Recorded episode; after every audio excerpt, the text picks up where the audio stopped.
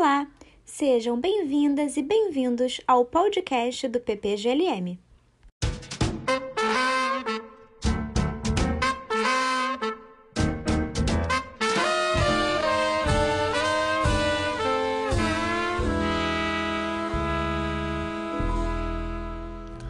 No episódio de hoje, temos a honra de conversar com Marcos Engano, professor titular no Departamento de Filosofia da Universidade de São Paulo, doutor em Filosofia pela École de Hautes Études en Sciences Sociales, com pós-doutorado na França e também na Universidade de Oxford, no Reino Unido.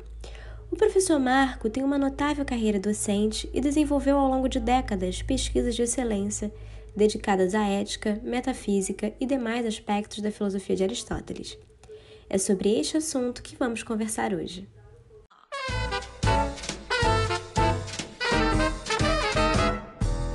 Primeiramente, professor, muito obrigada por aceitar o nosso convite. O seu atual projeto visa um estudo sistemático da filosofia de Aristóteles, a fim de evidenciar as relações conceituais de diferentes disciplinas, seja no domínio teórico ou prático. Pensando especialmente no domínio teórico, certamente a doutrina aristotélica do ser é imprescindível para a melhor compreensão da própria filosofia de Aristóteles, como também de sua influência e história intelectual. Poderia falar um pouco para nós sobre a questão do ser e seus diferentes usos por Aristóteles? Em primeiro lugar, eu gostaria de agradecer pelo convite. Acho a iniciativa de vocês extremamente importante para a divulgação e a, e a discussão de temas em filosofia.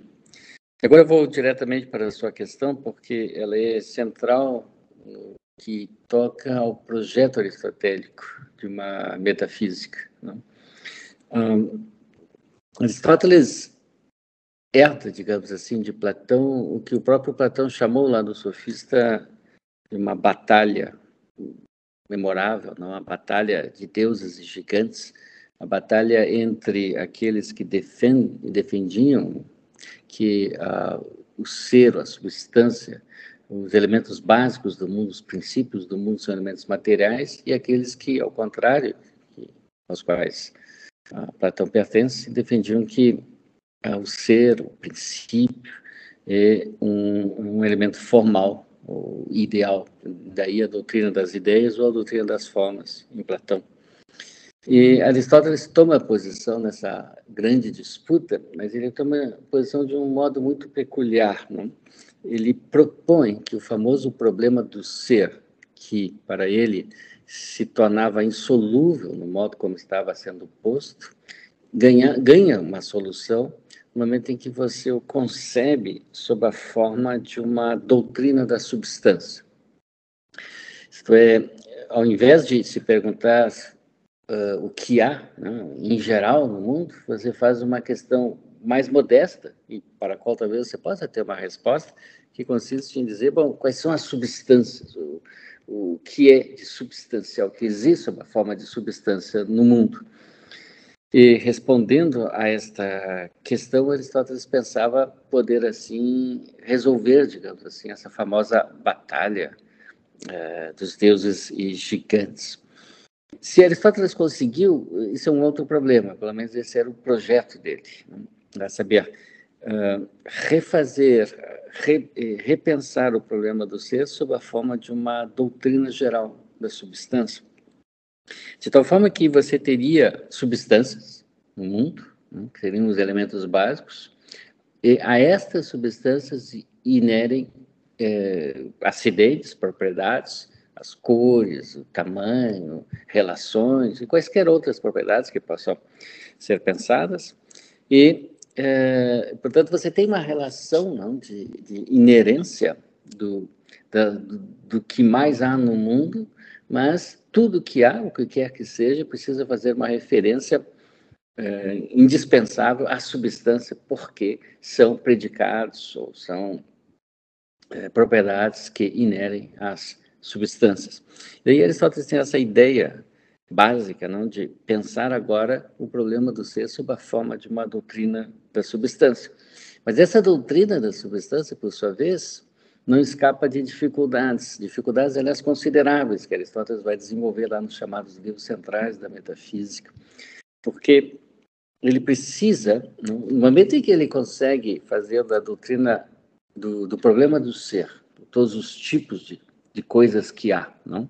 Entre os quais as substâncias e propriedades, ele consegue trazer tudo isso para uma doutrina da substância, que seriam os elementos básicos aos quais inerem aquelas outras propriedades, ele precisa mostrar que a doutrina da substância é uma doutrina unificada, porque poderia ser o caso que houvesse tipos completamente uh, distintos de substância, de tal modo que, mesmo que você consiga resolver o problema do ser em termos de uma doutrina da substância, você não conseguiria dar à doutrina da substância uma versão unificada. Portanto, Aristóteles agora precisa dar uma unidade à sua doutrina da substância. Ele precisa mostrar que existe um modo único de ser substância, em que esse modo único se manifesta, de um lado, sob a forma das substâncias sensíveis, os nossos objetos corpóreos, materiais, com os quais nós estamos uh, acostumados a lidar no mundo, mas também as chamadas uh, substâncias não sensíveis, que Aristóteles vai tentar uh, determinar exatamente quais são. Né?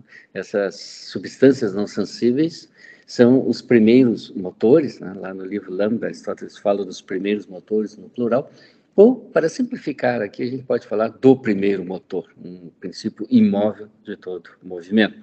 Mas ele precisa mostrar agora que há uma doutrina unificada né, da, da substância. Isso vai eh, levá-lo a muitas aporias e dificuldades. Né? Ele vai ter que mostrar, por exemplo, que é, para eu explicar o movimento no mundo, saber que tem certas coisas que estão em movimento, outras estão em repouso, eu preciso apelar, segundo Aristóteles, né, uma tese forte no aristotelismo, para eu explicar que há movimento no mundo, eu preciso apelar a uma fonte imóvel, totalmente imóvel, princípio imóvel de todo o movimento. E esse princípio imóvel, ele tem uma natureza tal que ele não pode sofrer nenhum movimento, portanto, ele não pode sofrer nenhuma alteração. E ele tem que ser de uma natureza completamente outra do que a natureza das substâncias sensíveis, que são, por definição, todas elas passíveis de câmbio, de uh, modificação. Bom, daí ele, Aristóteles acha, então, que ele tem um bom motivo para postular a existência de um tipo de substância que é de outra natureza do que a substância, que as substâncias sensíveis, essas com as quais nós estamos tão é, familiarizados. Mas isso para Aristóteles não basta, né? porque não basta mostrar que você precisa é, postular uma tal substância para explicar o movimento, né? porque a tese fundamental no aristotelismo é que explicar o movimento requer postular uma substância de outra natureza do que as substâncias sensíveis. Mas isso não, não basta isso para Aristóteles. Aristóteles tem que mostrar que é possível fazer, é, postular uma tal substância, fazendo uma doutrina unificada da substância. É o que ele faz lá nos chamados livros centrais, 7 e 8, da metafísica, do livro Metafísica.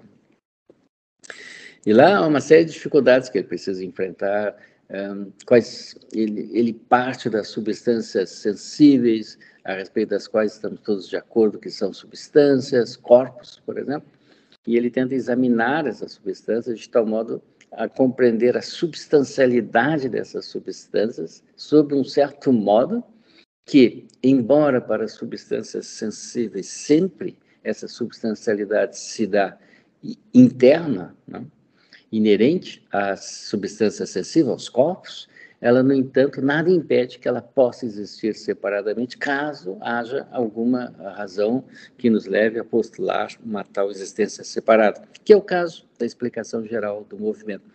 A história precisa construir toda uma teoria da unidade da substância, um tipo unificado de substancialidade que o permita uh, afirmar que há uma substância, o primeiro motor, por quê? Porque pode haver uma tal substância, já que a doutrina da substancialidade, à luz do estudo que ele faz da substância sensível, mostra que isso é possível, e depois, já que a teoria do movimento requer que você postule uma tal substância. Tanto Aristóteles termina toda a sua investigação, de um certo modo, próximo a Platão. Para ele, não há somente substâncias sensíveis, como queriam os materialistas da antiguidade, existem outras substâncias, mas que não são sensíveis.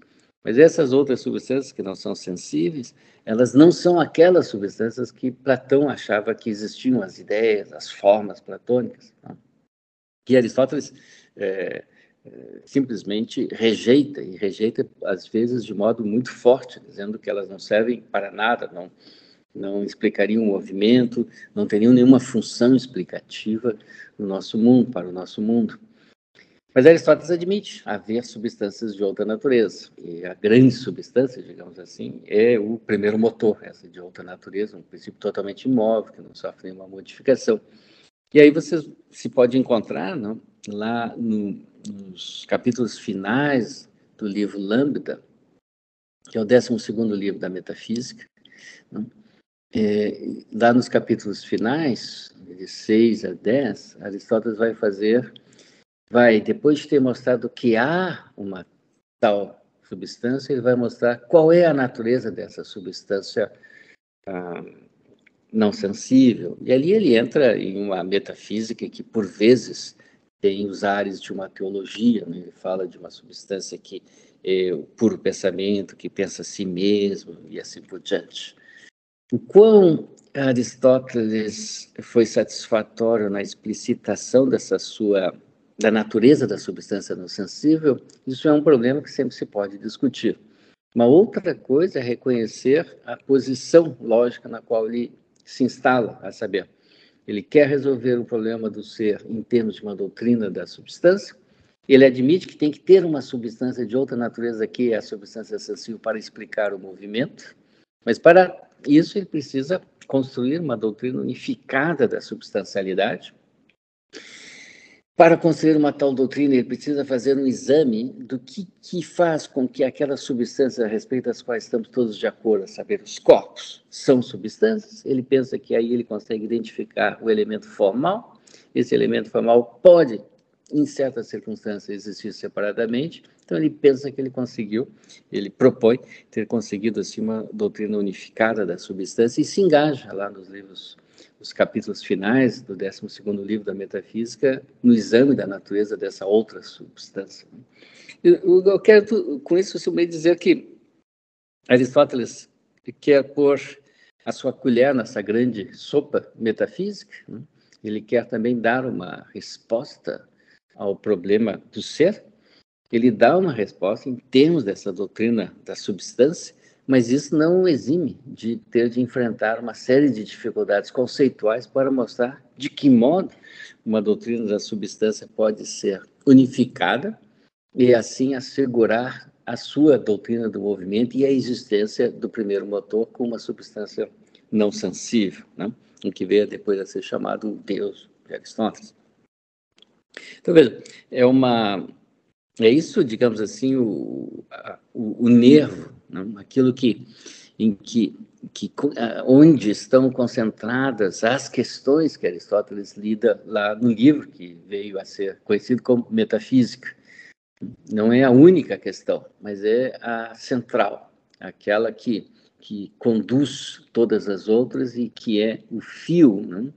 de toda esta longa discussão que Aristóteles faz nos 14 livros eh, hoje que estão reunidos é, sob o título de Metafísica, que nós sabemos não é um título que Aristóteles deu a, a essa disciplina, Aristóteles chamava de filosofia primeira, mas é um título que corresponde muito bem às expectativas que Aristóteles tinha ao escrever essa série de tratados que agora estão recolhidos sobre, uh, como livros de um mesmo livro, de um mesmo livro, a saber, a metafísica. Na esteira da pergunta anterior, sabemos que na metafísica de Aristóteles, forma e matéria são dois conceitos imprescindíveis. Pode esclarecer melhor as definições desses dois conceitos e também as funções de forma e matéria na definição das substâncias sensíveis e substâncias não sensíveis? Bom, essa é uma excelente questão que dá continuidade ao que eu estava falando. Não?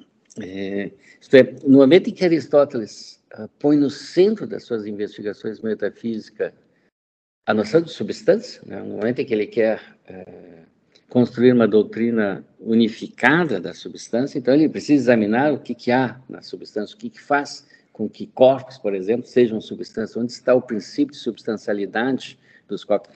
Veja que no momento em que eu uso o termo substância, que em grego é usia, né, o próprio Aristóteles usa com uma certa ambiguidade. Por vezes, o cia se refere ao composto. Ah, por exemplo, uh, um animal que passa, esse livro que eu acabo de pegar, que é, aliás, a edição da Ética Nicomaquia. Um, mas, outros momentos, Aristóteles se refere por usia, não o composto, mas aquilo que faz do composto ser exatamente o que ele é, saber a essência desse composto. Né? Então, o Cia tem essa ambiguidade que é um problema na filosofia de Aristóteles, porque você precisa explicar de que modo Aristóteles pode passar de um sentido ao outro, por vezes eh, em poucas linhas, de tal modo que todo tradutor fica sempre com essa dificuldade de saber se ele deve traduzir o cia por substância, que nos faz primeiro pensar em corpos, não? Em, em compostos, e depois por substâncias no sentido de essência.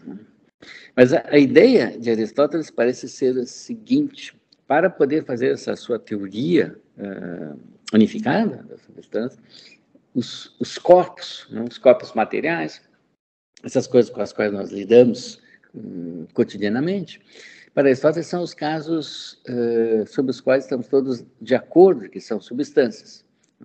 E examinando a natureza dessas substâncias sensíveis, ele, ele vai mostrar que toda substância sensível, todo corpo, por exemplo, deve ser distinguido entre dois elementos constitutivos, entre dois princípios que fazem com que essa coisa seja aquilo exatamente que ela é. Eu vou dar um exemplo que é corriqueiro em filosofia. Bom, normalmente nós temos na mesa um livro, então eu também tenho aqui um livro. Tome um livro como um objeto, não?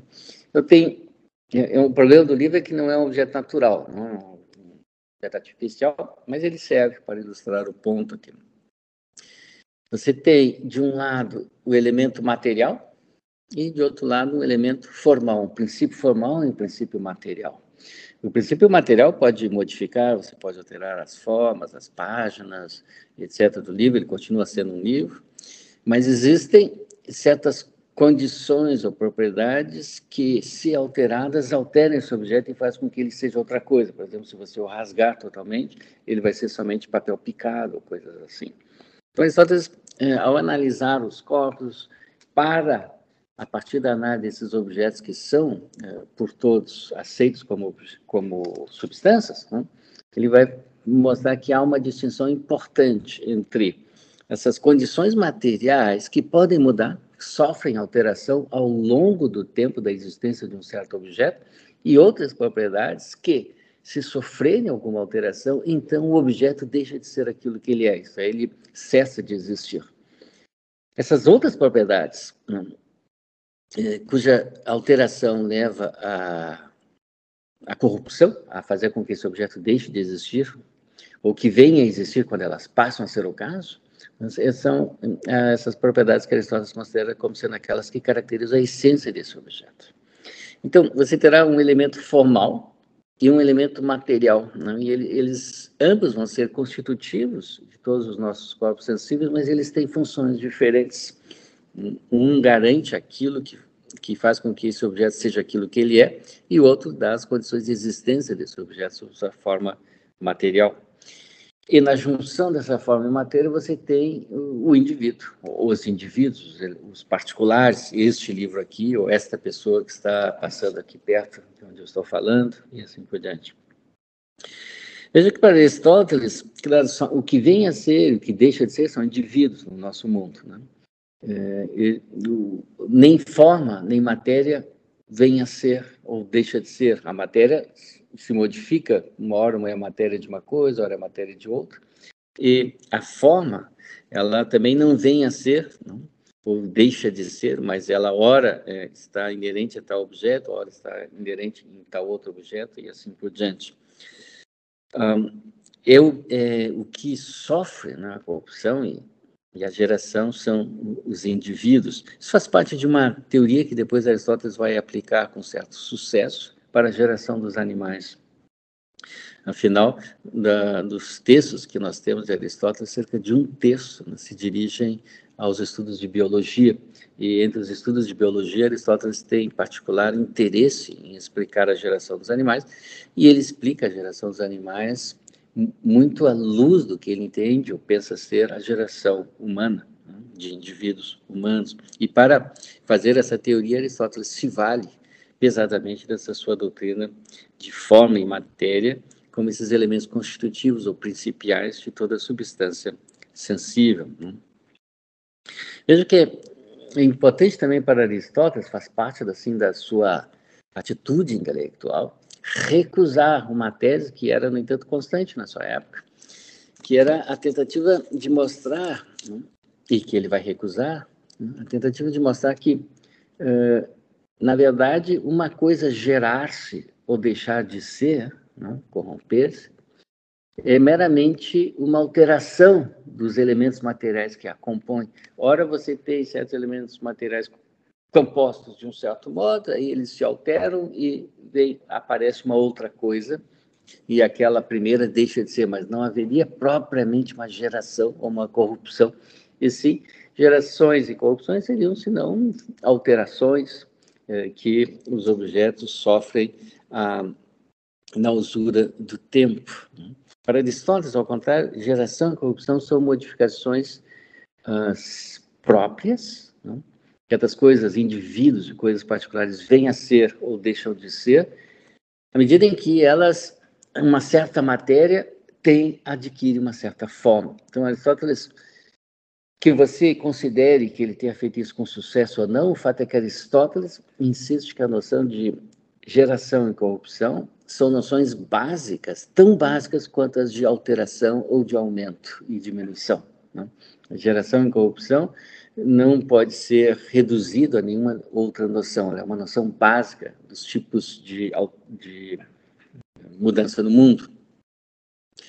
Uh, é, é, também importante observar que faz parte da tese de Aristóteles que a matéria é sempre relativa à forma da qual ela é matéria e a forma é sempre a forma de uma dada matéria. São elementos que interagem, são relativos a outros, porque Aristóteles quer a todo custo negar a tese uh, de, por exemplo, transmigração de almas ou de que qualquer matéria pode vir a ser qualquer outra coisa. Para Aristóteles, certas uh, composições materiais podem receber uma forma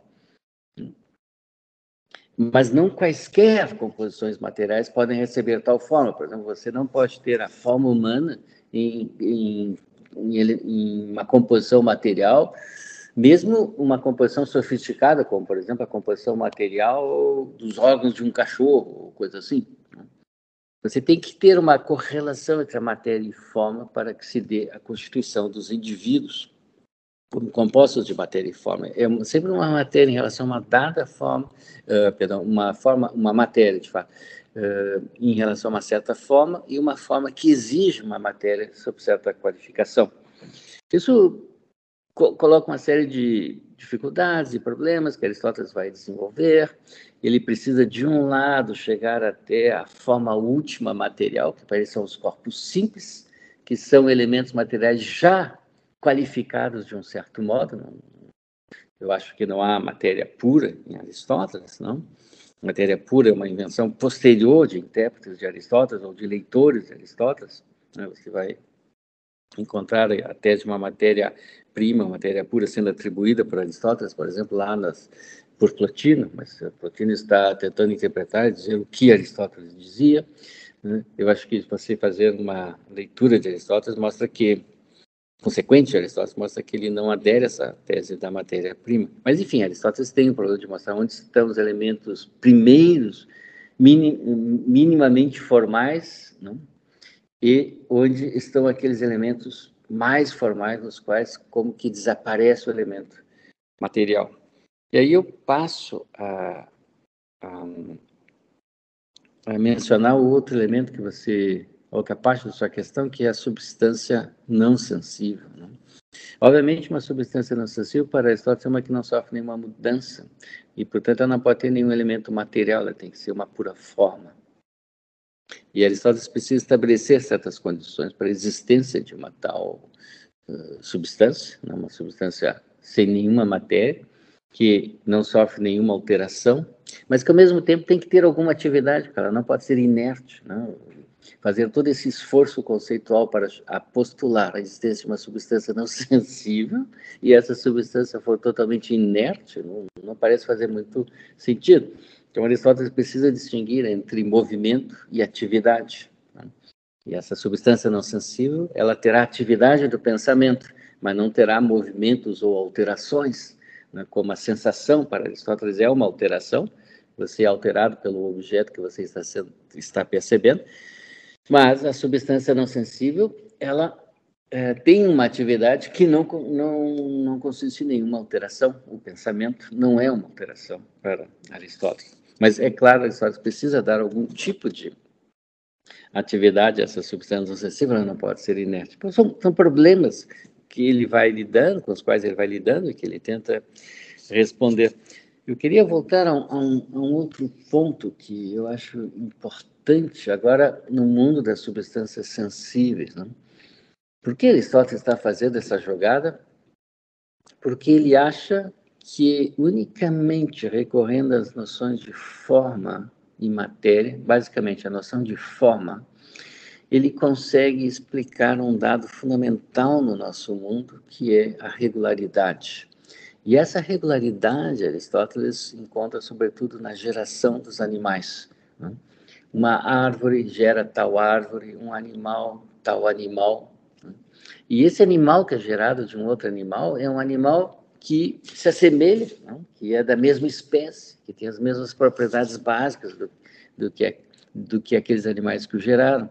Então, existe para Aristóteles uma regularidade na geração. E essa regularidade, para Aristóteles, só pode ser explicada à luz da sua noção de forma, que se aproxima, nesse caso, muito à noção de fim, de causalidade final. Ele menciona, no segundo livro da Física, a tese de Empédoclo, segundo a qual é, você teria uh, misturas de elementos materiais, algumas dessas misturas dão um resultado que continua, que persiste, e outras não dão resultados que possam persistir e, portanto, se desfazem. E Aristóteles acha essa uma tese inaceitável porque ela não consegue explicar a regularidade na geração dos objetos, em particular, dos seres vivos. O exemplo que ele dá é da dentição. Não é somente que todos os animais têm dentes, os que têm dentes, né? têm dentes, mas que eles têm tais dentes naquela posição em que os dentes estão. É essa regularidade que vai ao detalhe. Né? Você tem é, dentes caninos em tal posição, você tem os outros dentes aqui, assim por diante. É, e que é sempre reproduzida na geração que Aristóteles diz, para você poder explicar, você não é, pode eh, você precisa recorrer a uma teoria formal. Mas veja que essa posição de Aristóteles tem uma consequência interessante. Ela tem a seguinte eh, consequência. Aristóteles está dizendo que nenhuma teoria materialista, à sua época, é capaz de explicar a regularidade. E que, portanto, você tem que aceitar a tese dele formal, da forma, porque, com base nela, você explica facilmente a regularidade na geração. Mas isso quer dizer que se você puder desenvolver uma, uma explicação materialista a ponto de poder satisfatoriamente explicar a regularidade na geração, por exemplo, dos animais, então você vai tornar ociosa a teoria formal aristotélica. E, de certo modo, foi isso que ocorreu na história do pensamento eh, posterior a Aristóteles. Sua questão era bastante geral, não sei se isso responde ao que você estava é, pensando, mas enfim, esses são, acho, elementos importantes assim, que se deve levar em conta é, quando se fala da forma em matéria. Há um outro problema ligado a isso que é quando você define não, um objeto do mundo uh, sublunar, do nosso mundo, o que, que entra nessa definição, se são elementos somente formais ou se há também elementos materiais, essa é uma discussão uh, interna, digamos assim, ao aristotelismo. Antes de fazer essa discussão, nós, eu acho sempre mais importante compreender por que Aristóteles está fazendo a jogada, por que ele está adotando a, a posição em, para, segundo a qual a forma tem prioridade causal relativamente aos compostos dos quais ela é forma. Obrigado, professor. Na edição de Andrônico de Rhodes, na qual se baseia a ordem dos tratados no corpus aristotélico, o Tratado das Categorias figura no início das obras de Aristóteles. Considerando também que o Tratado das Categorias tem uma posição ímpar na transmissão das obras do filósofo, bem como na interpretação do seu pensamento, quero fazer-lhe duas perguntas. Pensando em uma teoria unificada da substância, quais as principais estratégias que Aristóteles faz uso para compor uma lista de categorias? Podemos seguir a recomendação de Porfírio e tomar a análise aristotélica das categorias como base do estudo acerca das substâncias sensíveis? Bom, novamente, as questões vão para o centro, digamos assim, dos problemas com os quais Aristóteles lida. Há vários elementos aqui que eu gostaria de distinguir. O primeiro dos quais você mesmo menciona já no início, não? Andrônico de Rhodes, ele eu, digamos assim, um editor das obras de Aristóteles ao final, mais ou menos da metade do último século, antes de nossa era. E Andrônico, a história é bastante complicada, não? É, muito possivelmente havia outras edições das obras de Aristóteles. O fato é que a edição que Andrônico faz à luz de novos manuscritos que então passam a circular em Roma é, é uma edição que tem um grande sucesso e que repõe o corpus aristotélico como centro das discussões. E na edição de Antônico, de fato, o Tratado das Categorias aparece como o primeiro livro que daria início ao que, na edição de Antônico, seria o, o órgão, né, um instrumento, não é uma parte da filosofia, mas um instrumento com o qual você faz filosofia. Filosofia sendo tanto a filosofia no sentido da metafísica, quanto a filosofia segunda ou física. Bom, o, o Tratado das Categorias é, é ímpar em vários sentidos. Ele Normalmente Aristóteles começa os seus livros falando um primeiro, primeiro parágrafo dizendo sobre o que ele vai falar, depois ele mostra com que método ele vai examinar a questão e depois ele faz uma história da disciplina mostrando o que outras pessoas falaram antes dele a respeito dessa mesma questão. E a partir disso ele depois passa a falar em nome próprio. O tratado nas categorias não faz nada disso. Ele inicia já com uma definição do que é homonímia, do que é sinonímia, e depois introduz a, a lista das categorias no quarto capítulo, e a partir daí se segue ah, basicamente três partes que são mais ou menos distintas nesse tratado, e ele é um livro muito à parte do modo, relativamente ao modo como Aristóteles pensava ou tentava produzir a sua obra escrita. Né? Além disso, é, o, Tratado das Categorias apresenta assim, uma lista das categorias. Ali ah, são listadas dez categorias, a primeira das quais é a substância. Né? E estas dez categorias são listadas unicamente em uma outra obra de Aristóteles, que são os tópicos, que é uma obra também da primeira produção intelectual de Aristóteles. Você pensa que o, Tratado das Categorias faz parte dessa primeira zona de produção intelectual de Aristóteles. O problema é que Aristóteles eh, não dá nenhuma indicação clara do modo pelo qual, qual foi o princípio com o qual ele gerou essas categorias, essas dez, e não outras categorias. Há uma acusação de Kant, que tem um princípio, que é a forma lógica do juízo para gerar as suas categorias. Kant diz que Aristóteles está fazendo de modo totalmente episódico, sem nenhum princípio. E muita gente tentou, à luz da acusação do anátema que Kant lançou contra o Tratado das Categorias de Aristóteles, muita gente tentou encontrar algum tipo de princípio, mas é muito difícil encontrar isso.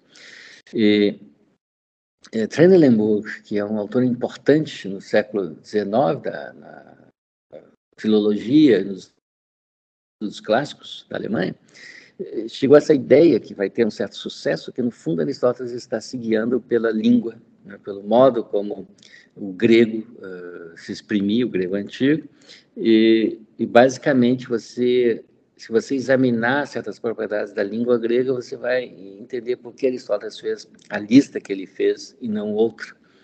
Essa tese, que vai ter seus opositores também lá no século XIX na Alemanha, por exemplo, Bonitz se opõe a isso, Bonitz acha que é uma tese fundamentalmente ontológica, mas essa tese de, da natureza linguística, digamos assim, de, que Trendelenburg propôs, é uma tese que ainda é hoje é muito é, difundida, e um, um linguista francês, Émile Benveniste, por exemplo, vai levá-la ao extremo, né? vai falar de um paroquialismo da, das categorias de Aristóteles, paroquialismo porque depende da língua grega antiga, que tem certas propriedades, né?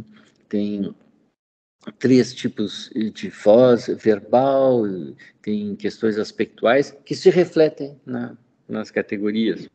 Fundamentalmente, a ideia seria que as categorias de Aristóteles refletem uma análise mais ou menos superficial que Aristóteles fez de como a sua própria língua, o grego antigo, eh, fala sobre o mundo.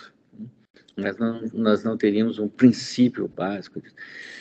Um, eu, eu, eu tenho sérias dúvidas de que seja esse paroquialismo, essa falta de princípios, se nós olharmos o Tratado das Categorias, pelo menos nas quatro categorias que Aristóteles examinou com mais cuidado, são as categorias no capítulo 5 desse tratado da substância, né? depois ele examina a quantidade, depois uh, o relativo e a qualidade, até o, o oitavo capítulo, e aí no nono capítulo, o texto está truncado. Claramente, folhas se perderam, ele não foi transmitido na sua integralidade, e é, e é só um, uma parte da análise da categoria de sofrer, é, fazer e sofrer. Um, é, se, se examinar essas quatro categorias que foram é, examinadas por Aristóteles, com mais detalhes, né? Você vê que Aristóteles está tentando fazer uma grande teoria, um grande mapeamento ontológico de tudo que há em termos de traços gerais, né? tudo aquilo que é, tudo aquilo que há no mundo, satisfaz de modo positivo ou negativo dois traços, o aceitar ou não aceitar um, contrários, e o outro traço é, de é, admitir ou não admitir graus. Né? Por exemplo, qualidades admitem graus. Uma coisa pode ser mais justa, mais bela do que outra. Substâncias, para Aristóteles, não admitem graus. Nada, se é uma substância, nada é mais substância do que uma outra substância. Por mais uh, perfeito que você possa achar que o ser humano é, ele não é mais substância, no sentido de ser uma substância, do que uma barata é uma substância. E também a outra propriedade é admitir ou não admitir contrários. a substância, por exemplo, não admite contrários. Não, existe. Tome, no Tratado das Categorias, substâncias são os indivíduos. Não, não, não existe um indivíduo, Alexandre o Grande, o seu contrário, não? o anti-Alexandre. Um, mas existem outras eh, categorias, eu posso dar o exemplo da qualidade, por exemplo, qualidade tem contrários, e assim, e assim por diante, tem o justo e o injusto. Né? Então, é, tudo que há satisfaz de um modo positivo ou negativo esses dois, é, esses dois grandes traços. E, além disso, né, tudo que há possui um traço próprio, que Aristóteles chama do idion, né? é um termo da técnico de Aristóteles, quer dizer, aquilo que pertence unicamente a uma certa classe, de modo que todos os membros dessa classe têm essa propriedade e nenhum outro objeto que não seja dessa classe tem essa propriedade. Então, se você identifica um próprio de X, você identifica essa classe de X. E, e aí ele dá para cada uma dessas categorias que ele analisou com mais minúcia, né? É, ele dá quais são os traços próprios, os ídia dessas categorias. Eu acho que você pode ver por aí que Aristóteles está tentando fazer um mapeamento ontológico. Quão satisfatório esse mapa é, é uma outra questão.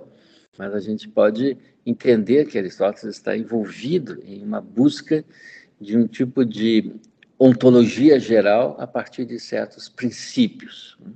São esses traços gerais e depois os ídia. Eu falei desses ídia, né, do ídion, do traço próprio, porque para a substância, Aristóteles diz que o traço próprio da substância, isto é, aquilo que toda substância satisfaz, e somente substâncias eh, satisfazem esse traço, né, é o de é, permanecer sendo o mesmo ao sofrer alterações ou mudanças. Ora, daí se segue, e Porfírio viu com clareza isso, que eh, as categorias só valem para substâncias sensíveis, porque somente as substâncias sensíveis, por serem materiais, são passíveis de mudança. Eh, substâncias não sensíveis, elas não sofrem nenhuma mudança. Não, esse traço próprio de permanecer o mesmo ao sofrer mudança não vale para substâncias não sensíveis. Isso é verdade, está lá no texto de Aristóteles. Agora, do ponto de vista da interpretação, se deve mostrar também que Porfírio é o grande discípulo, aquele que vai editar as obras de eh, Plotino. Aliás, Porfírio, quando ele edita as Enéadas de, de Plotino, ele se ilustra, né? ele vai buscar uh, como Andrônico, ele vai estudar como Andrônico de Rhodes, editou as obras de Aristóteles e, e mais e, e, tenta replicar o mesmo procedimento, uh, uh, agrupando os textos em função de uma unidade conceitual, daí as Enéadas de Plotino. Por que eu estou dizendo isso? Porque Plotino, para Plotino, a substância é necessariamente equívoca ou homônima, a linguagem no jargão aristotélico. Por quê? Para Plotino, uma coisa é ser a substância não sensível, e para as substâncias não sensíveis, quem dá as tintas, né, quem diz exatamente o que elas são, é Platão, lá no Sofista, com seus cinco grandes gêneros, e outra coisa é a substância sensível inferior e completamente distinta da substância não sensível, e quanto às substâncias é, sensíveis, então, bom, Aristóteles fez o mapeamento disso, segundo Plotino. Né? Aliás, segundo Plotino, Aristóteles não fez um bom mapeamento, porque Plotino reduz as dez categorias de Aristóteles a cinco, e somente cinco categorias.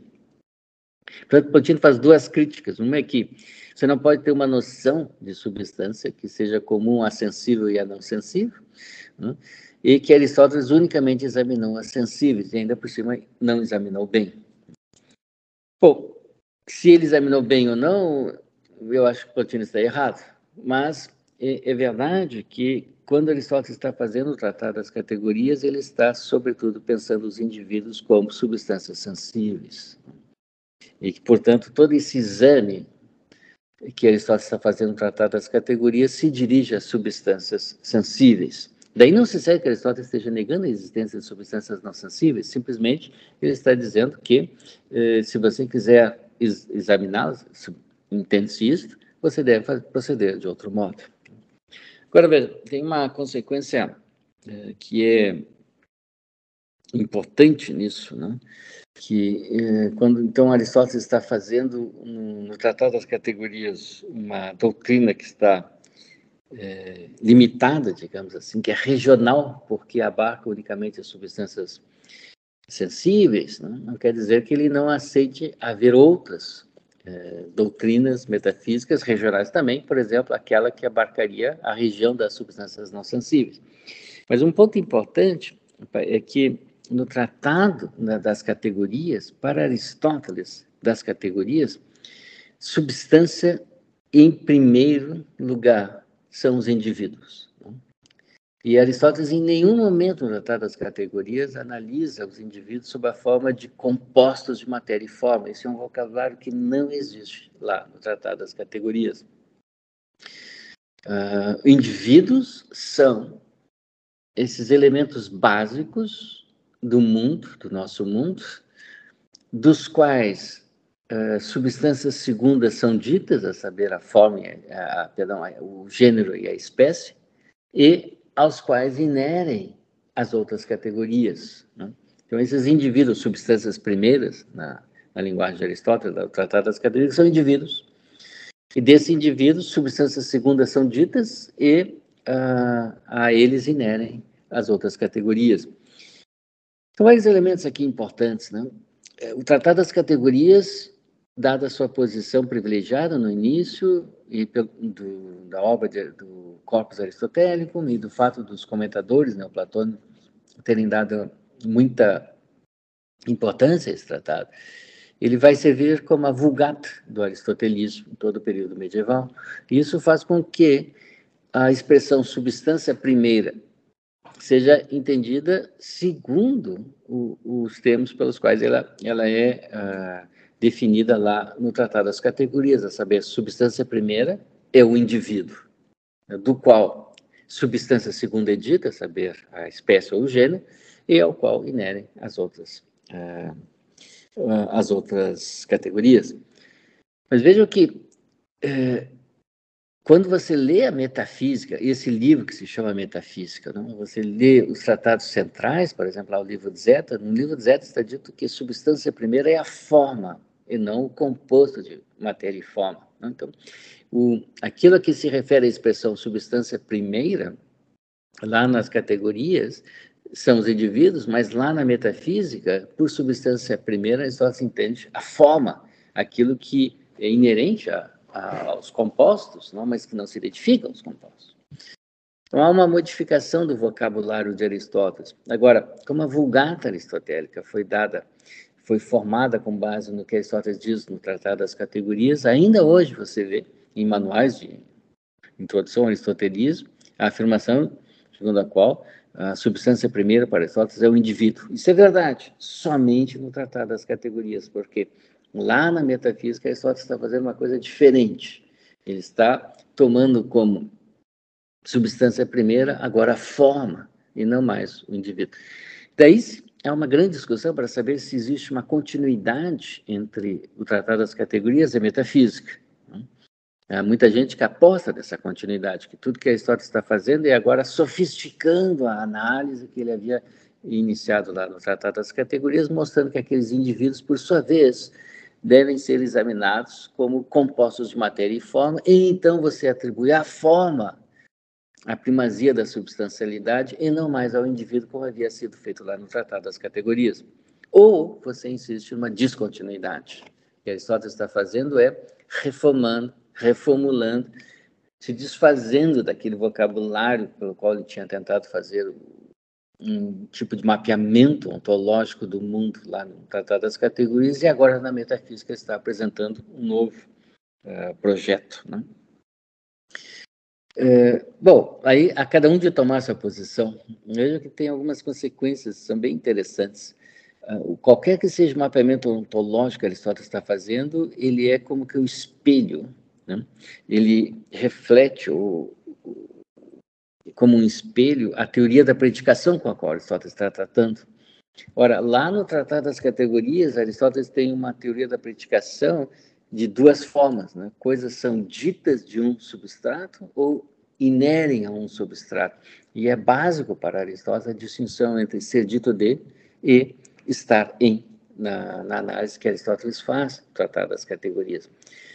Na metafísica, Aristóteles tem agora uma forma lógica única de toda a predicação, SEP, né? que Aristóteles apresenta de uma forma tica tatinos, algo é dito de algo, ou talvez mais propriamente ren, é, uma coisa una é dita de uma coisa una. Né?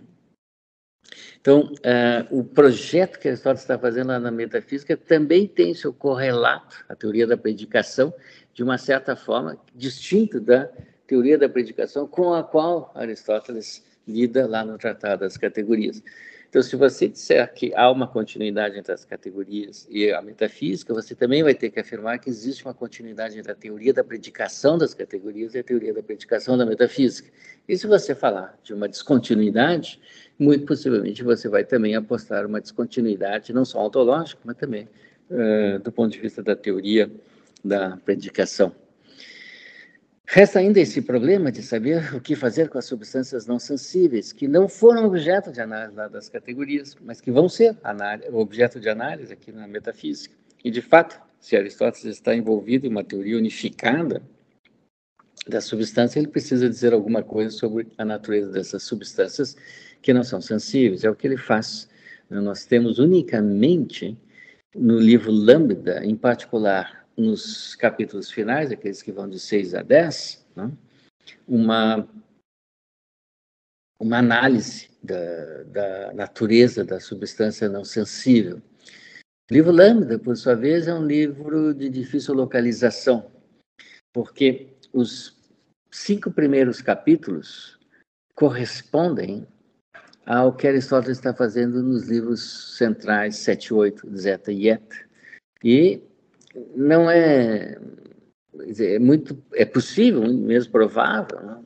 você possa mostrar que isso que Aristóteles está fazendo no livro Lambda, nos capítulos iniciais, de 1 a 5, vai ser modificado, reformulado, sofisticado nos livros de Zeta e Eta. Isto é, a parte inicial do livro Lambda é um projeto que Aristóteles vai refazer mais adiante. E essa reformulação redunda nos livros centrais da metafísica, e Eta. Daí você pode também ter a ideia que os capítulos seguintes do livro Lambda, que vão de 6 a 10, e nos quais Aristóteles descreve a natureza da substância não sensível, são capítulos ligados a uma primeira grande formulação de Aristóteles, desses dois tipos de substância, e assim como Aristóteles em Zeta e Eta reformulou a primeira parte do livro Lambda, é de se esperar que ele eh, tenha em algum outro lugar, ou tivesse o plano de reformular também aquelas coisas que ele escreveu uh, na parte final do livro Lambda. Ora, talvez tenha escrito, talvez não tenha escrito. O fato é que nós não temos nenhum documento a esse respeito e não temos também informações entre os comentadores antigos, os leitores de Aristóteles, de quem nos restam traços, não há indício de Aristóteles ter eh, feito uma outra teoria sobre a natureza da substância no sensível, além disso que ele fez no livro Lambda. Tanto o livro Lambda é o nosso único documento sobre isso. Mesmo que você o considere como estou agora mencionando a tese de Werner Jäger, né, como um tratado lá na parte inicial da carreira intelectual de Aristóteles, mesmo assim parece ser o único lugar em que nós podemos encontrar algum tipo de análise que Aristóteles fez da teoria da substância não sensível. Se ele para sempre aderiu a esta mesma análise, isso já é uma questão bem mais uh, controversa.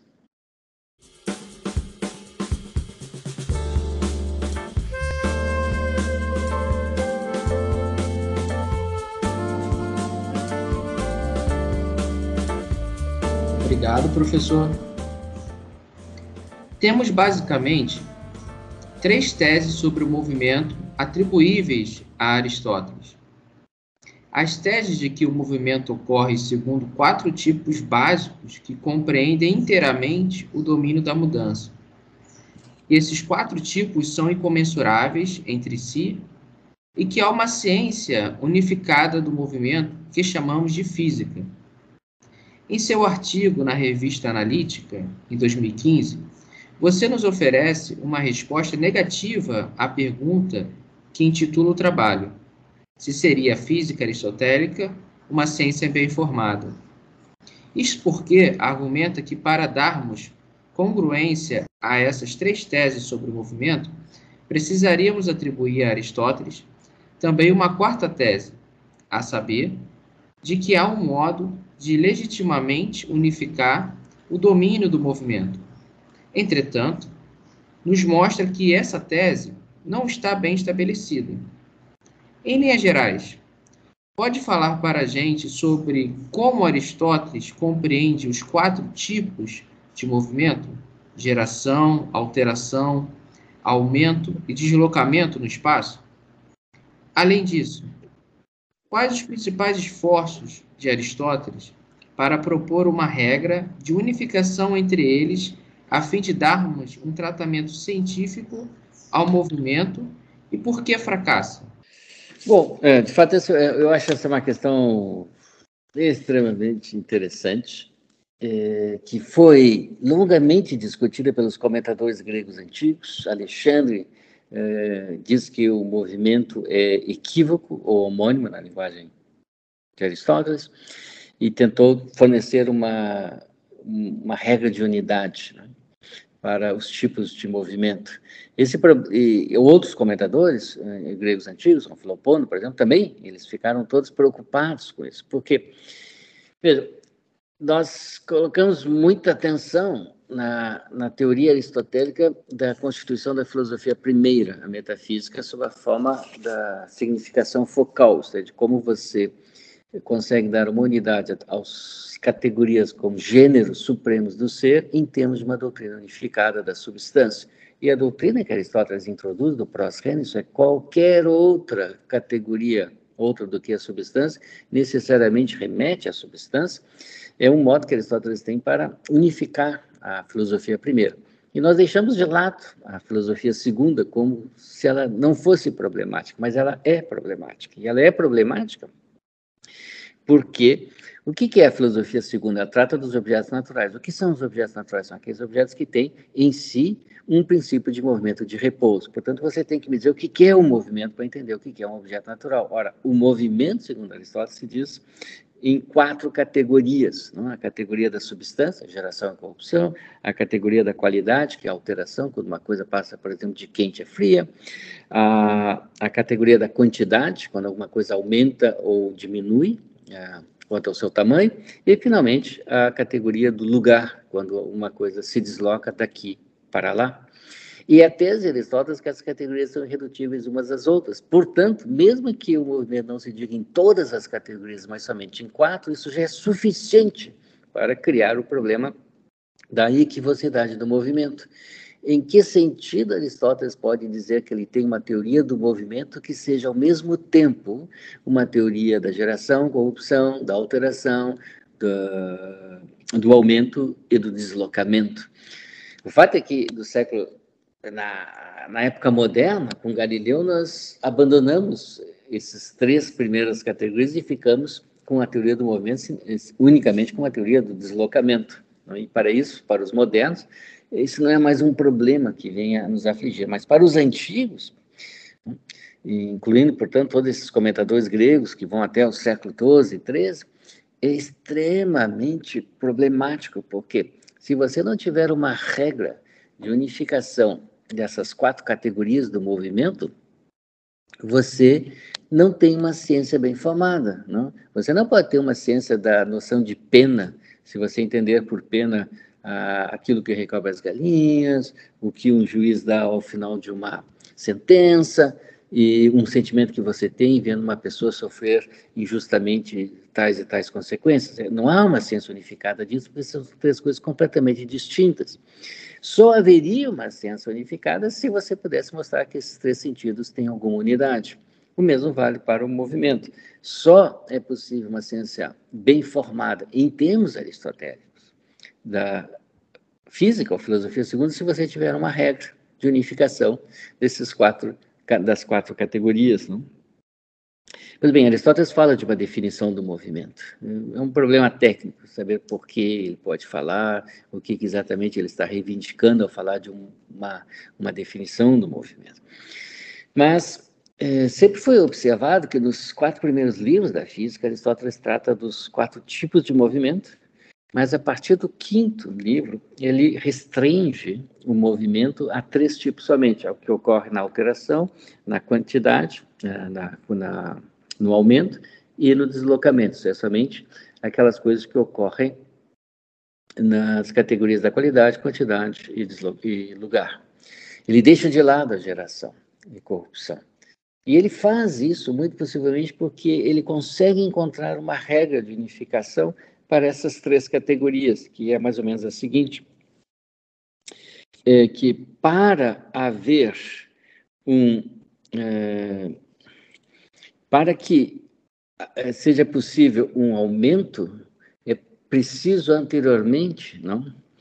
Ter havido uma alteração dos objetos. Pense na alimentação, para que você venha, infelizmente, coisas que nos ocorrem tão seguidamente, né? engordar, por exemplo, você tem que ingerir alguma coisa que é de uma outra natureza que se altera para a sua própria natureza. Tá?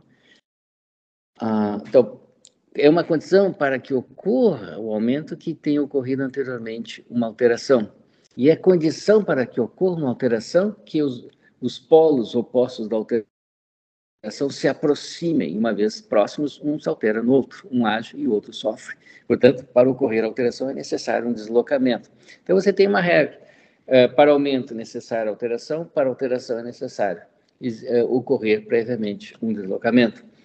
Mas veja, são dois problemas que ainda permanecem, né, e para os quais Aristóteles não tem uma resposta precisa. O primeiro problema é, mas isso são condições de existência, não? e não condições de significação do movimento.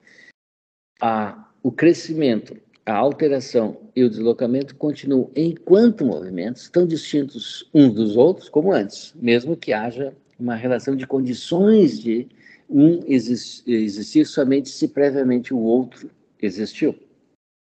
Esse é o, é o, primeiro problema. O segundo problema é que, é bom, mas mesmo que você consiga unificar esses três tipos, falta o quarto, que é o mais importante para Aristóteles, a geração e corrupção. E nós vemos que Aristóteles faz enormes esforços para tentar inserir nessa tripartição do movimento a, a, a geração e a corrupção. Com que sucesso, isso é bem mais discutível. Então, é extraordinário ver a reação dos leitores antigos, porque os leitores antigos são sensíveis ao problema de você precisa ter uma regra de unificação e essa regra não está claramente dada por Aristóteles. Aí você tem duas uh, uh, posições. Alguns comentadores simplesmente desesperam e dizem não há uh, regra de unificação, tanto a física não está bem fundada, e outros dizem que é, propõem regras que talvez não sejam aquelas que Aristóteles deu, ou que tem alguma inspiração aristotélica, para então dizer, bom, mas a física está bem fundada à luz dessa regra de unidade. Mas é preciso ter uma regra de unidade. E o que é extraordinário é como o nosso comentário muda de tom. Não? No momento, na época moderna, quando a, a teoria do movimento é fundamentalmente uma cinemática, esse problema simplesmente deixou de uh, ser importante. Ninguém mais o discutiu. E se você olhar mesmo comentadores contemporâneos da física de Aristóteles, eles nem veem mais esse problema, que, no entanto, afligiu enormemente o comentário antigo. Uh, vejam que, mesmo que Aristóteles tenha esses problemas não, de como unificar o movimento, mesmo assim, Aristóteles tem respostas extraordinárias. Por exemplo, Aristóteles claramente rejeita que haja movimento relativamente à categoria da relação. É, por quê? Né? Se, por exemplo, você é maior do que seu irmão, mas aí seu irmão cresce e você vira, fica menor do que ele. Não? Então, você sofreu alguma modificação porque seu irmão cresceu? Não, não. para Aristóteles é óbvio que não. O que ocorreu foi um aumento no seu irmão e você não mudou em nada. Então, não há mudança relativamente à categoria da relação. Vejam que no início do século XX, né, a famosa noção do Cambridge Change, né, da mudança de Cambridge, era uma mudança tal que você sofreria uma mudança desde que uma propriedade P deixasse de ser o caso, ser verdade para você em um momento posterior. Portanto, a, a proposição você é maior do que seu irmão é, deixou de ser verdadeira no momento que seu irmão ficou maior do que você. Portanto, você sofreu uma mudança segundo esse princípio de modificação dado, defendido aqui em Cambridge no início do século XX. Ora, Aristóteles já tinha claramente dito: isso não é possível, você não tem mudança na categoria da relação. Então, mas mesmo assim você tem para Aristóteles mudança em quatro outras categorias e resta para Aristóteles o problema de saber é, como unificar, portanto, essa teoria da a, a física como mudança nos três, nas, nessas quatro outras categorias. E eu acho que essa parte da estratégia de Aristóteles é fazer aquela é, colocar um pouco de lado a geração e corrupção para poder encontrar alguma solução para as outras três categorias e depois tentar recolocar a geração e corrupção nesse grupo tripartite. Tudo isso é uma extraordinária história de uma grande aventura intelectual está fadada, a meu ver, ao fracasso.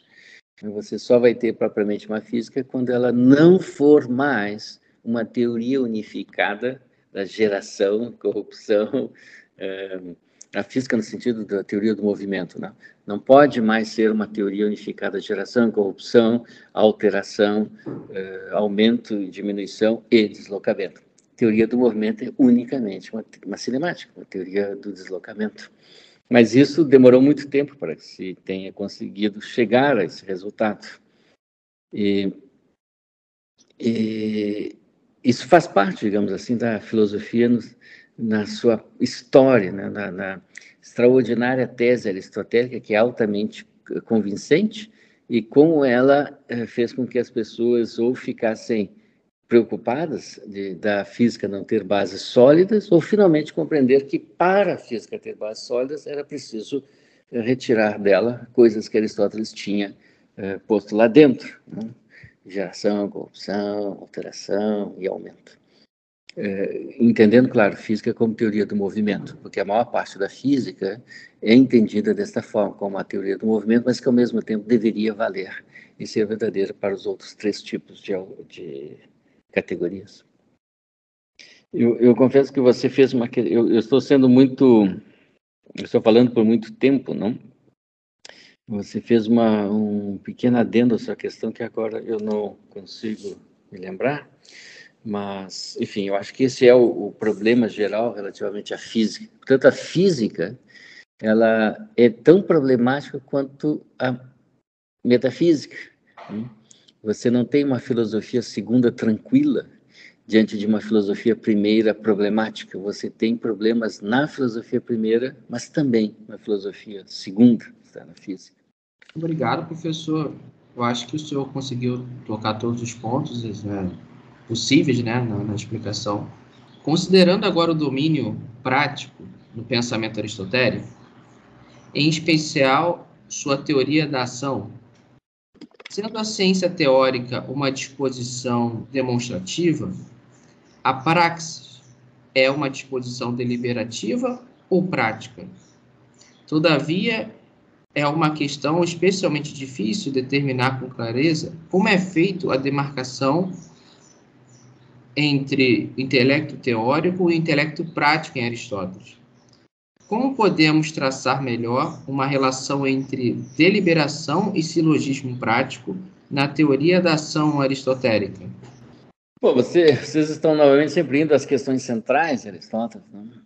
É, minha impressão é que há dois grandes filósofos que tentaram responder esta questão: Kant e Aristóteles. A questão é a seguinte: nós temos um mesmo poder inferencial, que é a razão, mas ela se aplica ao domínio prático e ao domínio teórico. E tanto para Kant quanto para Aristóteles, o uso da razão em domínio teórico é distinto do uso da razão em domínio prático. Eu não vou mais examinar agora Kant. Kant tem uma resposta muito distinta da de Aristóteles, eu vou só tentar dar os traços gerais da que me parece ser a resposta de Aristóteles. Então, o que é interessante é que Aristóteles então está vendo que há dois usos de uma e mesma razão.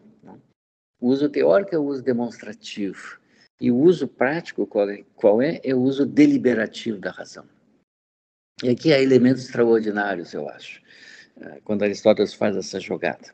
Primeiro que Aristóteles tem que mostrar em que sentido deliberações são procedimentos inferenciais da razão, sem que possam ser uh, reduzidos a demonstrações. E daí o problema que você mencionou ao final, de Aristóteles ele próprio apresentar algumas deliberações sob a forma de um silogismo prático, um silogismo matéria prática, e isso parece dar a impressão que o próprio Aristóteles estaria reduzindo deliberações a demonstrações, já que o silogismo é, por excelência, o procedimento demonstrativo da razão. Mas veja que então o problema é como mostrar que há um e mesmo princípio inferencial que se faz no uso prático e no uso teórico. E no uso prático, ele é deliberativo. Portanto, Aristóteles tem que fazer uma teoria da deliberação que mostre ser um procedimento racional de descoberta da verdade no domínio prático, mas que essa descoberta racional da verdade não pode ser reduzida a demonstrações. Veja que a posição de Aristóteles é extremamente difícil e ainda é um problema teórico hoje absolutamente importante você poder responder com clareza essa questão. Permita-me fazer dois, dois, duas observações somente. A primeira é a seguinte: ao fazer essa jogada, Aristóteles é, dentre os pensadores antigos, um dos poucos né, que tentou pensar o fenômeno da deliberação, um fenômeno cuja experiência política é extraordinariamente importante em Atenas, Atenas democrática, que é deliberativa, que tomava suas decisões com base em deliberações públicas. Veja que Aristóteles está examinando a deliberação como um procedimento racional de descoberta na verdade no domínio prático.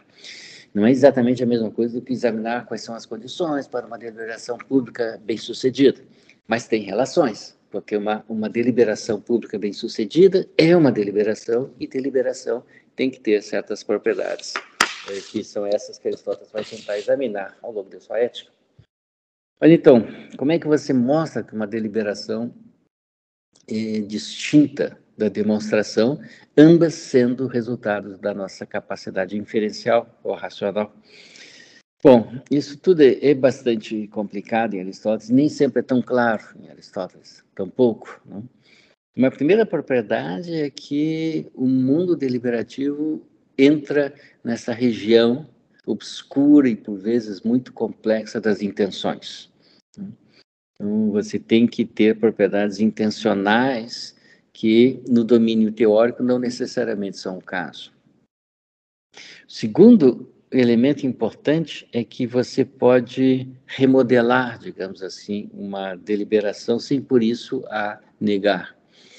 Você sempre pode dizer que, à luz das informações que você tinha, por exemplo, 10 anos atrás, você deliberou corretamente tomando tal decisão, mas à luz das informações que você tem hoje, você deliberaria e tomaria uma decisão muito diferente.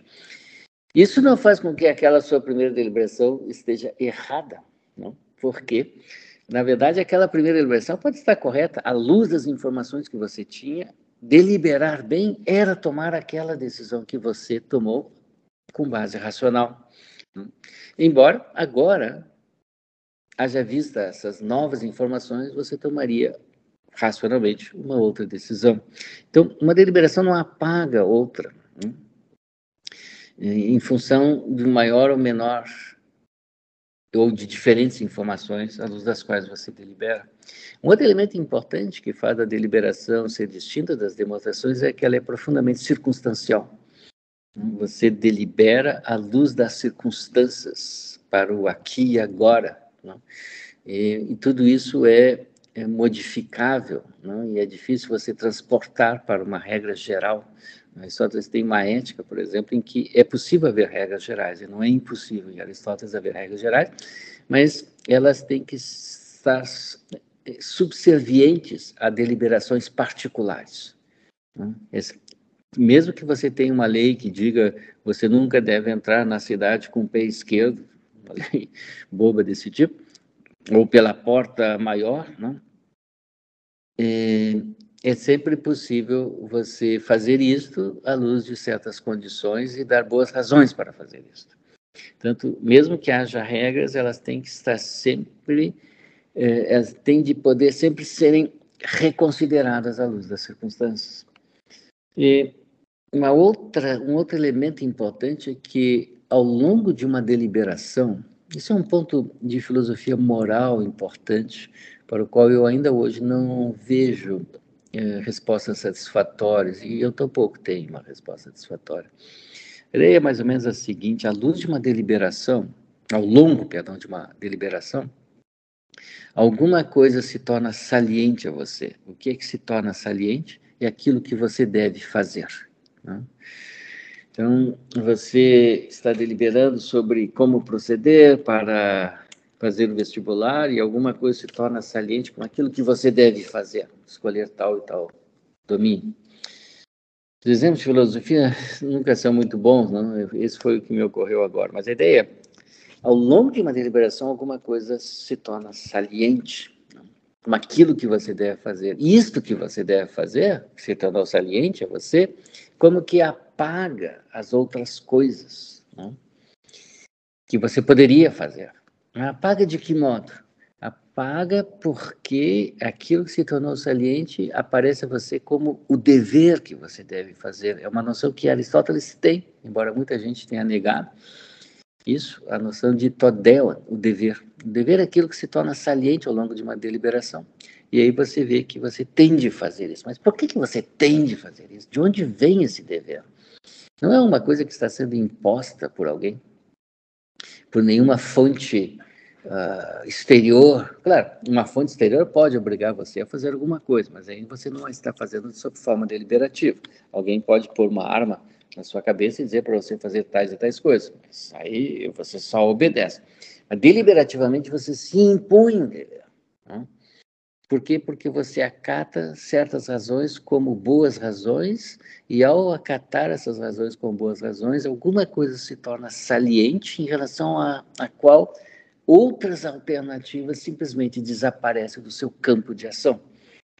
Você tem um dever agora. E como é que esse dever se impõe a você? Eis uma pergunta extremamente importante, que não é tão clara assim responder. Eu acho que eu publiquei recentemente Maná das Virtudes Particulares em Aristóteles para tentar defender a ideia que Aristóteles está se dirigindo, está tentando pensar uma noção moral importante que é da integridade moral do agente. Um agente é íntegro moralmente quando ele é capaz de pensar certas razões como suas razões e então seguir aquilo que ele é como agente, tais razões como razões importantes. Né?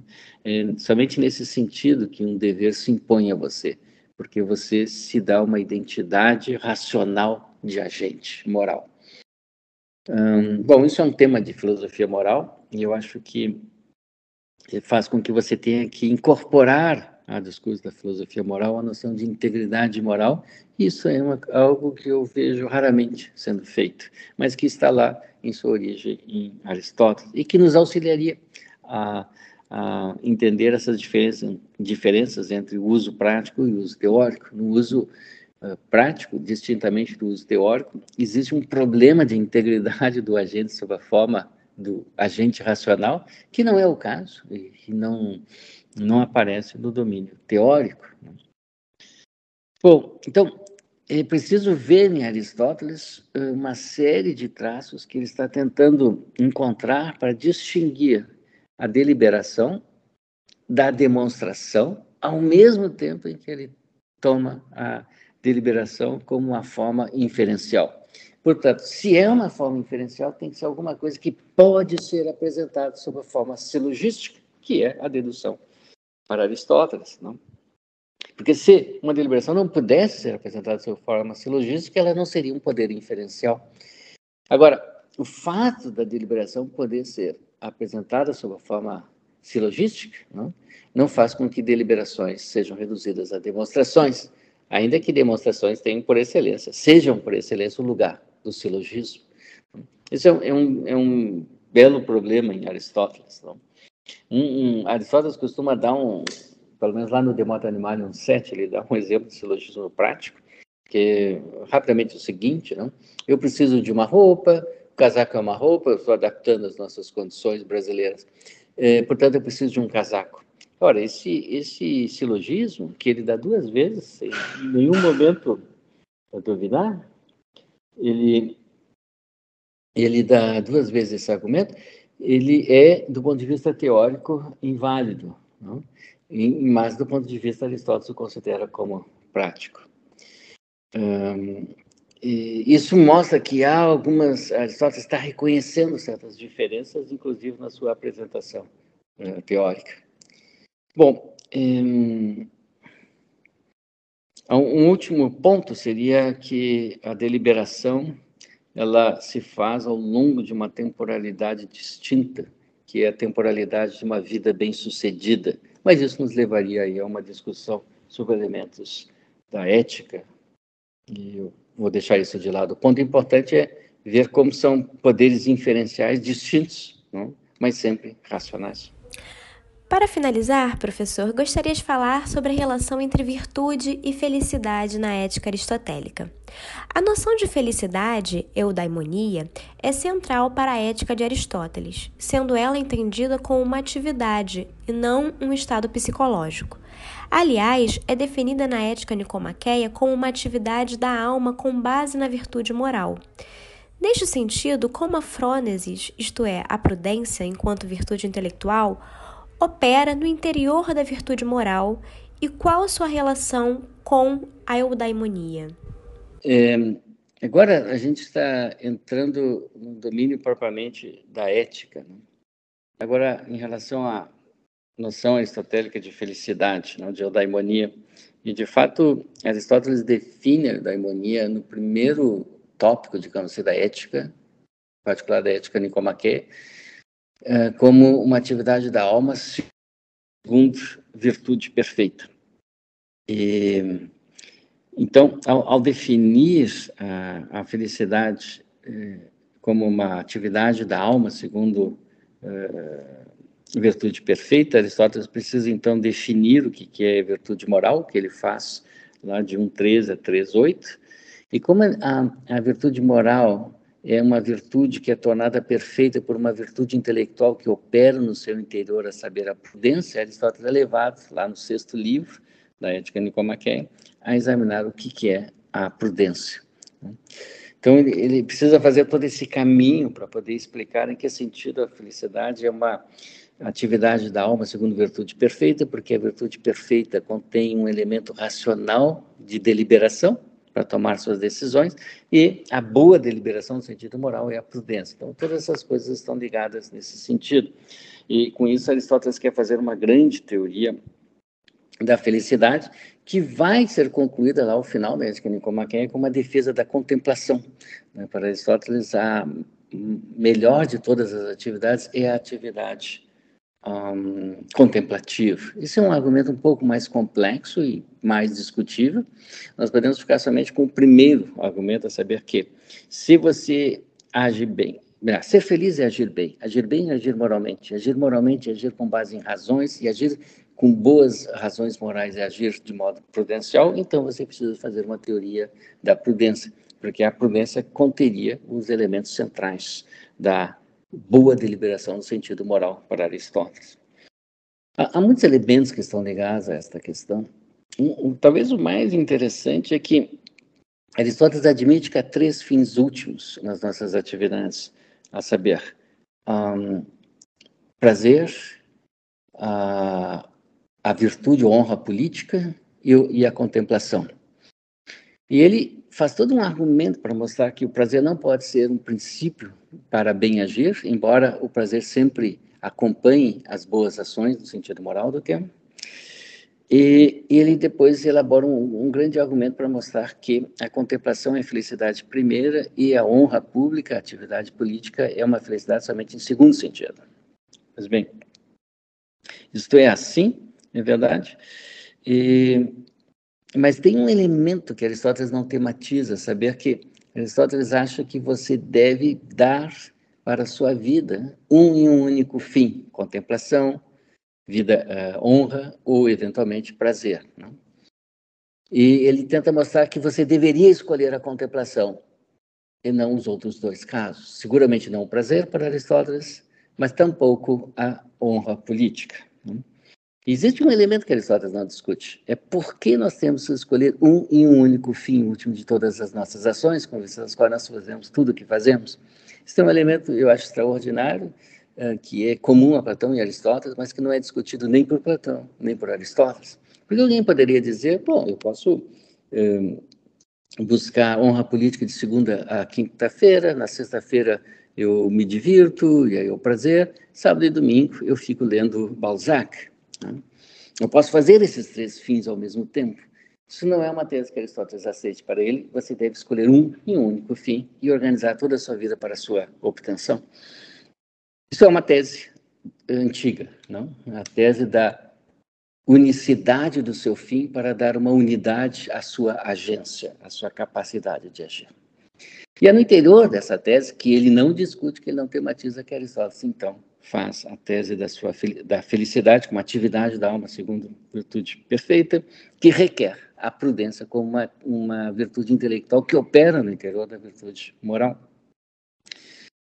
Mas, uh, então você pode acertar certas partes da tese de Aristóteles, outras você pode negar, por exemplo, você pode dizer que, bom, por que diabos eu tenho que fazer uma e um único fim, porque não ter vários fins ao mesmo tempo, ou você pode mostrar que é, felicidade não necessariamente é o bem agir, mas é simplesmente um estado psicológico. Isso Aristóteles certamente nega. Não? Para Aristóteles, ser feliz é ser um agente bem-sucedido. Ser um agente bem-sucedido é agir segundo virtudes.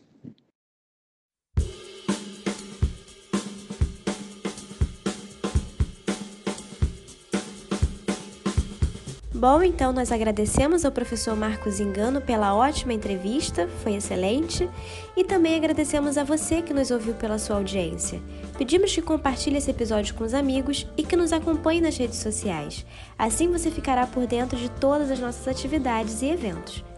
E, claro, continue acompanhando os próximos episódios do podcast do PPGLM.